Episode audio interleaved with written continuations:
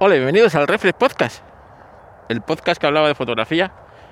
Y ahora ya habla de cualquier cosa, ¿eh? Cualquier cosa. Madre mía, qué frío hace.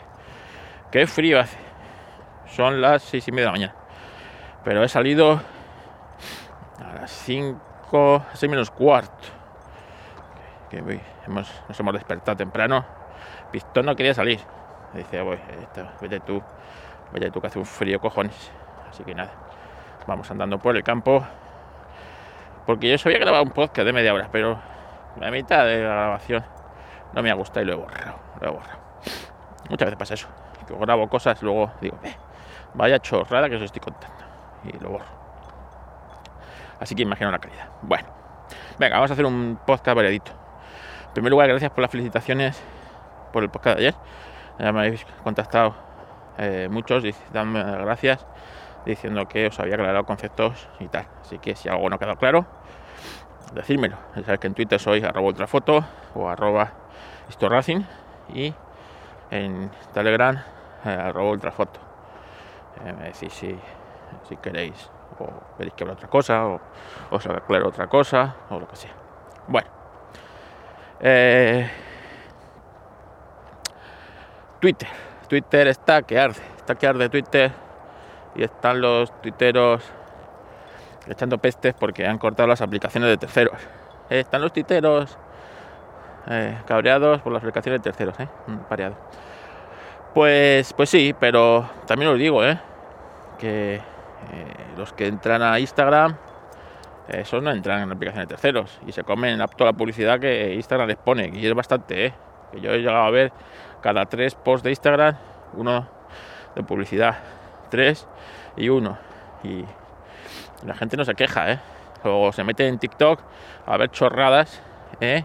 Y se comen publicidad eh, a, mofletes llenos y no se quejan.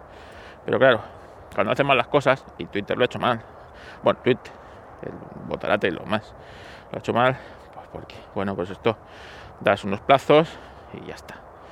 Y para quitar las aplicaciones de terceros, y tal, o buscas saber qué fórmula pueden contentar que tú te lleves algo de pasta y tal, ¿no? Porque es cierto que Twitter no, monetizaba por estas aplicaciones. Estas aplicaciones cobraban básicamente porque te quitarán la publicidad, ¿vale? Pero Twitter no se fija de eso, o sea, negocio redondo por parte de Twitter. Eso demuestra otra vez más que los que estaban en Twitter eran unos genios, ¿vale? Unos genios. Bueno, pues, eh, pues no sé, pero bueno, que os digo que, que, bueno, eh, todo el mundo está con Mastodon, que es una puta mierda, entre tú y yo, una red descentralizada en la que la gente no sabe qué significa eso de que descentralizado. Eh, vamos a ver quién sostiene Mastodon, ¿vale? Mastodon tiene muchas, muchas cosas que no, que no, que están todavía en un impasse. Así que nada, yo en Mastodon, si me queréis buscar en Mastodon, yo tengo en cuenta el Mastodon de 2017, o sea que imaginaros si sé lo que es Mastodon. Me podéis encontrar en Mastodon social como Ultrafoto y en Mastodon social también como Historracing. Tengo las dos cuentas, igual, Historracing y Ultrafoto. En una voy a intentar hablar de más de coches, en Historracing, y en otra voy a intentar contenido más tecnológicos. Pero bueno, yo entro y eso me sigue pareciendo un, un erial. Un erial, ¿vale? Y no termina de gustarme. Pero a ver si, bueno, si empieza a llegar gente, se empieza a cambiar un poco. Eh, porque, porque, bueno, de todas maneras, Twitter no va a morir.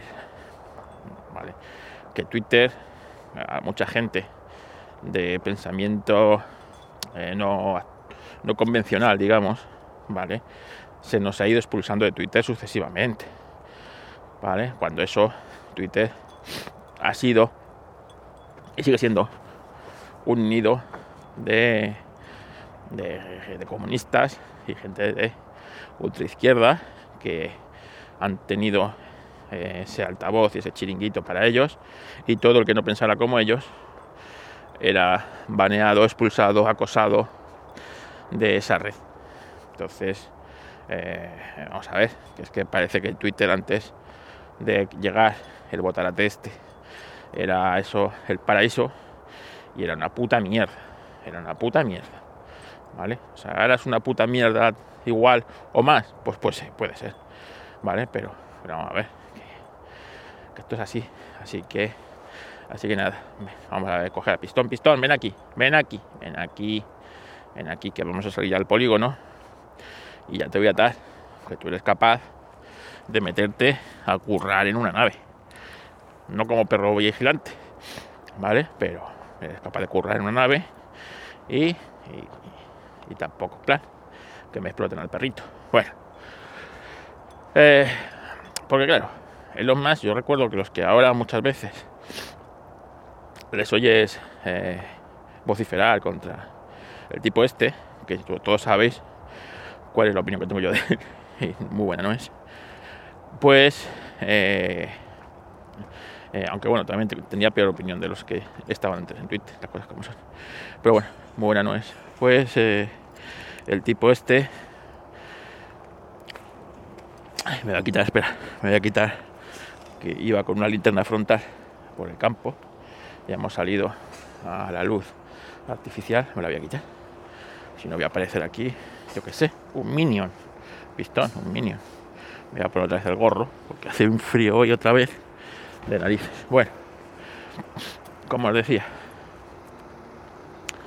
el, el tipo este, pues, eh, ha tenido muchas luces y muchas sombras. Luces, pues, digamos, pues Tesla, ¿no? Y Tesla, vamos a lo mismo, ahora mismo todo el mundo, oh, Tesla, Tesla, uh, Tesla, Tesla, oh. pero Tesla ha estado más veces al borde de la desaparición que de ser lo que soy. Y si Tesla es lo que es hoy, es gracias a los ceporros de Volkswagen. Porque en eh, Tesla es cierto que tuvo ese, esa, esa, visión del coche eléctrico sobre 2008, así, ¿no? Cuando le compró a le compró a Lotus el diseño del Lotus Elise de la época y y lo hizo eléctrico, que fue el Tesla Roadster, el que lanzaron al espacio. Y bueno, pues se vendieron unos pocos y bueno, poco a poco eh, sirvió de banco de pruebas y tal, hasta que salió el Model S 2012, 2011-2012 salió el Model S. Y bueno, pues ahí estaba Tesla, eh, quemando pasta, pero claro, saltó el escándalo hacia 2013-2014 de las emisiones de Volkswagen, de los coches de Volkswagen. Esto fagocitó eh, los políticos y, toda esta gente. Eh, eh, y eso le vino a Tesla muy bien, porque, bueno, pues estaban como bastantes años adelantados al resto.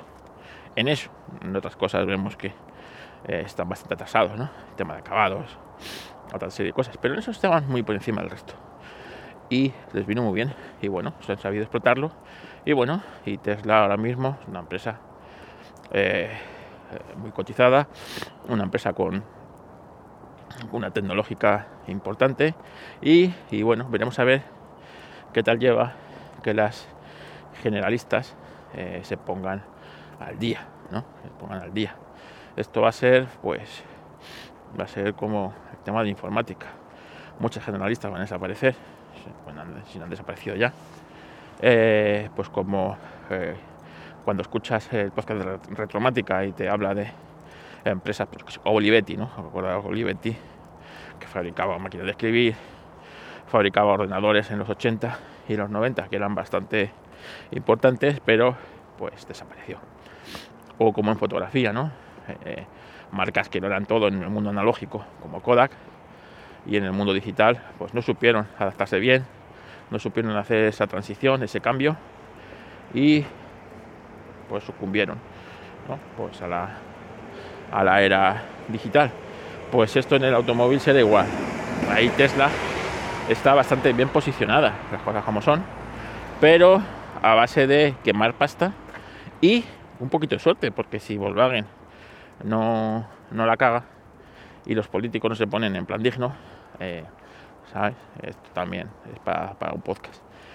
Eh, se pone en plan digno y hubiera pasado lo que hubiera que haber pasado, que Volkswagen hubiera desaparecido. Claro, ahí estaba Alemania, ¿vale? Pues vamos a joder a toda la industria del automóvil antes de dejar caer a un símbolo de nuestra mierda país, que es Volkswagen, ¿no? pues, pues ya está.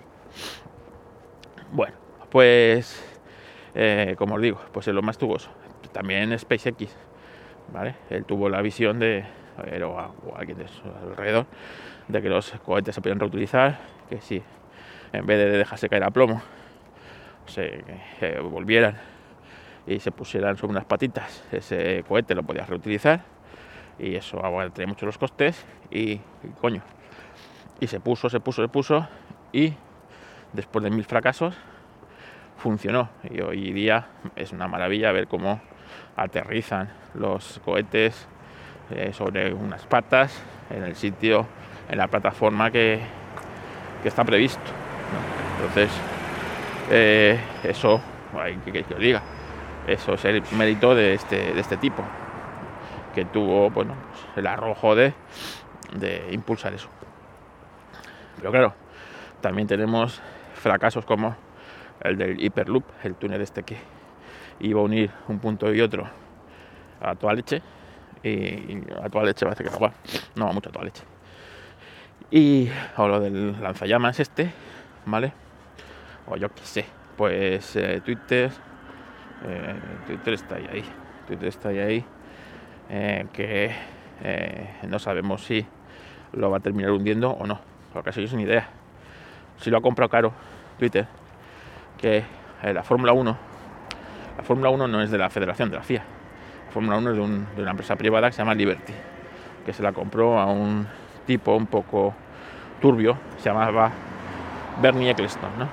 De los que no tengáis ni idea de esto de Fórmula 1, ni os sonará, pero bueno, pues Bernie Eccleston vendió los derechos de la Fórmula 1 a esta empresa americana que se llama Liberty, hace como 5 o 6 años. Bueno, pues han recibido una oferta para comprarles la Fórmula 1 por, eh, por, por, Arabia Saudí. Será por pasta. Bueno, pues 20.000 euros le daba a Arabia Saudí por la Fórmula 1. 20.000 euros es menos de la mitad de lo que ha pagado el pollo este por Twitter. ¿eh? Y la Fórmula 1 genera dinero a mansalva, ¿eh? entre derechos de televisión, publicidad, carnes que compra los circuitos a donde va, etcétera, a los equipos. Bueno, la Fórmula 1, creerme que genera bastante, bastante dinero, pues 20.000 euros. Así que eh, eh, puede que fuera una oferta a la baja, puede que a lo mejor no valga 20.000, valga 30.000, pero son muchos menos de los 44.000, 44.000 que ha pagado el sinvergüenza este por, por Twitter, ¿eh? 44.000 euros, madre mía, 44.000 millones de euros. Es que eso es una locura, ¿eh? Un piso, cuesta imaginarse, ¿eh? un billete sobre otro de eso. Bueno, pues además una empresa que daba pérdidas, es yo no sé, las cuentas a mí no me salen. no sé, una empresa que no da beneficios, sea, pérdidas año tras año, que genera unos 5.000 millones, ¿cómo puedo costar 44.000 millones? Yo no lo entiendo. O sea, no, no, soy muy limitado en, en, estas cosas. Madre mía, anda que no hay jaleo en el, en el polígono hoy, ¿eh? a estas horas. Bueno, también es cierto que voy como más de media hora adelantado a mi horario habitual. Pero fíjate, ¿eh? Pistón. Anda que no salen camiones de esta empresa con tolvas para arena. Bueno. Seguimos, seguimos, seguimos, seguimos. Eh, tema del café. ¿eh? Café. Eh, a, ver si que apetecería ahora mismo un cafecito, ¿eh? bien rico, bien calentito. Como os comenté hace unas semanas, como os comenté hace unas semanas, el café es muy importante, está muy bien. Entonces yo todo lo que aprendí de café lo aprendí una mañana eh, con mis amigos. Eh, y bueno, pues más o menos tal. Y como os digo, mi cafetera, la que os puse ahí en el, en el, la que os puse en, las notas, eh, cuesta unos 100 euros. ¿eh? realmente no se necesita mucho más. Pero es que he estado escuchando un par de podcasts que hablan del café últimamente. Se ha puesto muy de moda esto café. Se, barista. Yo no soy barista, ni mucho menos. Pero, hombre, un buen café. Donde esté un buen café que se quite un mal café, ¿no? Es así. Bueno, pues eh, en un podcast hablaba estaban comentando frente a las cápsulas, que había salido la noticia que las cápsulas, no, no reírse, ¿eh? no reírse, que las cápsulas son más sostenibles que no que vamos a ver esto seguro que lo han pagado lo ha pagado en expreso lo ha pagado en expreso. Estoy convencido que este estudio lo ha pagado en expreso. Vamos a hacer vamos a ver. Echar poner los dedos de frente. Cómo va a ser más rentable menos más sostenible las cápsulas que utilizar el café normal en grano molerlo y tal porque al oro eh al oro el concepto de esto Claro, la cápsula tienes una dosis mucho más óptima, mucho más óptima, ¿vale? Y se aprovecha todo, todísimo, todísimo, todo. Y no se desperdicia nada, no se desperdicia nada. Claro, el impacto de fabricar las cápsulas, de extrusionar el, el aluminio ese, ¿vale? De llevártelo en paquetitos hasta tu punto de distribución y tal, eso parece ser que es más ecológico, ¿vale? Que el tipo eh, recoja el grano, ¿vale? En la selva, eh, lo metan en un saco.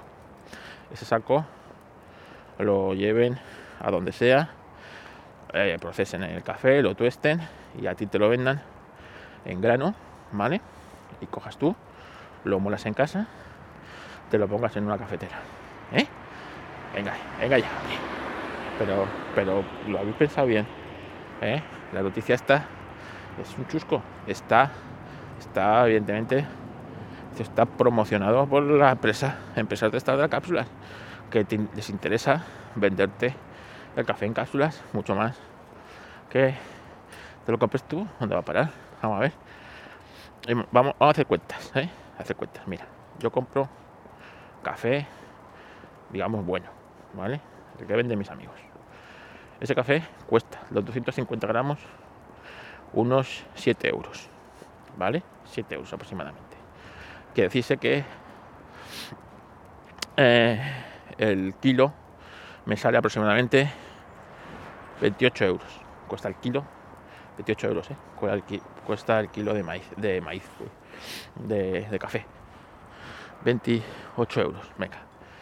Vamos a hacer la cuenta vieja.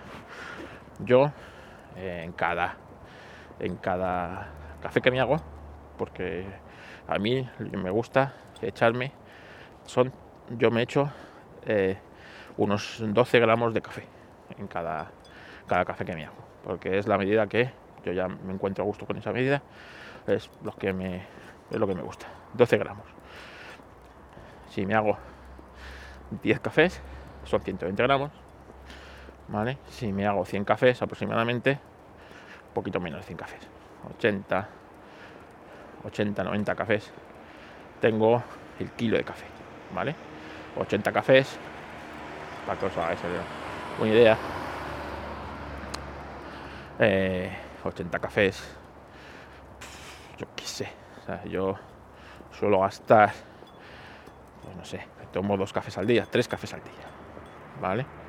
O sea que yo cada día gasto 12, 24, unos 36 gramos. 36 gramos. Venga, vamos a poner 40 gramos de café. ¿Vale? Vamos a rondar cuentas. Cada día. Es decir, que un kilo de café me puede durar a mí de un mes. Os lo puedo asegurar que más de un mes me dura a mí un kilo de café. Bastante más de un mes.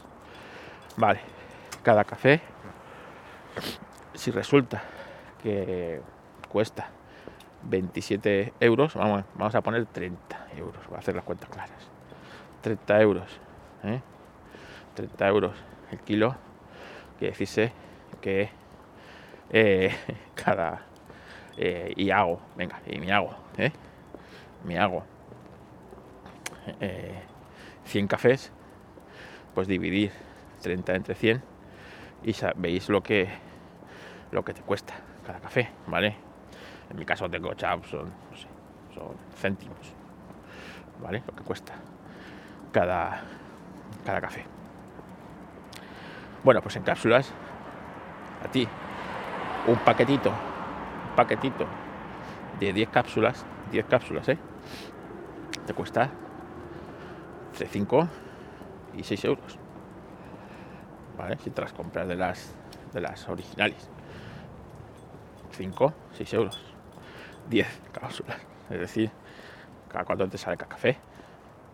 Cada café te sale a medio a medio euro cada café. Y, y cuántos cafés te tomas. ¿Entiendes? O sea, ahí está el negocio. Es que tienen un negocio montado de la hostia. De la hostia. Pues, pues claro. Como no va a ser más ecológico en los estudios. Estos son los mismos estudios que pagaban los de tabaco en su momento y decían que fumar no era malo para la salud. ¿Sabes? Si tienes dos dedos de frente, no va a ser más ecológico hacer una cápsula que no es reutilizable. Otra cosa que me digas que tienes cápsulas reutilizables y que, eh, bueno, pues cada cápsula reutilizable, eh, pues eh, tú le echas esa dosis que suele ser de 6, 7 gramos de café por cada, cada cápsula de esas y dices, vale, bien, te lo compro, ¿vale? Pues bueno, pues, pues estoy echando mucha menos dosis que a lo mejor echaba en otra cafetera, se aprovecha mucho más y tal. Pero que no, que no, no, que no le intenten colar, coño, que no, no es imposible que sea más ecológico y sostenible. Bueno, es más sostenible para la empresa que las vende, claro, evidentemente. Porque prefiere venderte. Imaginaros, ¿eh? Si cada cápsula de esas tiene unos 8 gramos de café en 10 cápsulas, ¿eh? tienes 80 gramos. Te han vendido 80 gramos a 6 euros. ¿eh? 80 gramos a 6 euros. Que te están vendiendo el café tres veces por encima del valor que, que lo venderían si no te lo vendieran en cápsulas. Coño, vamos a ser rentable. Rentablísimo. ¿Sabes? Y encima lo que dicen ¿eh? es que es que usar menos café, por lo tanto es mucho más sostenible. Porque lo que no es sostenible es el café, ¿eh? no es el aluminio con el que hace la cápsula, es el café. Ah, siempre igual, siempre aguantando estas cosas que, que voy publicado y luego siempre, siempre se hace eco de estas tontas, de tontas, como, como tonta, la actualización 16.3 de iOS, ¿eh? hay un pantallazo que colgué ayer. Me mandó chino, me lo mandó chino. dice, mira, oh, me escojonaba, ¿sabes? Que en la actualización vendía, venía un nuevo fondo de pantalla que para eh, que homenajeaba a los pueblos negros, los pueblos negros, la cultura negra, ¿sabes? Eh, y te lo pone cuando son tus anchos huevos, ¿sabes? Es la cultura negra.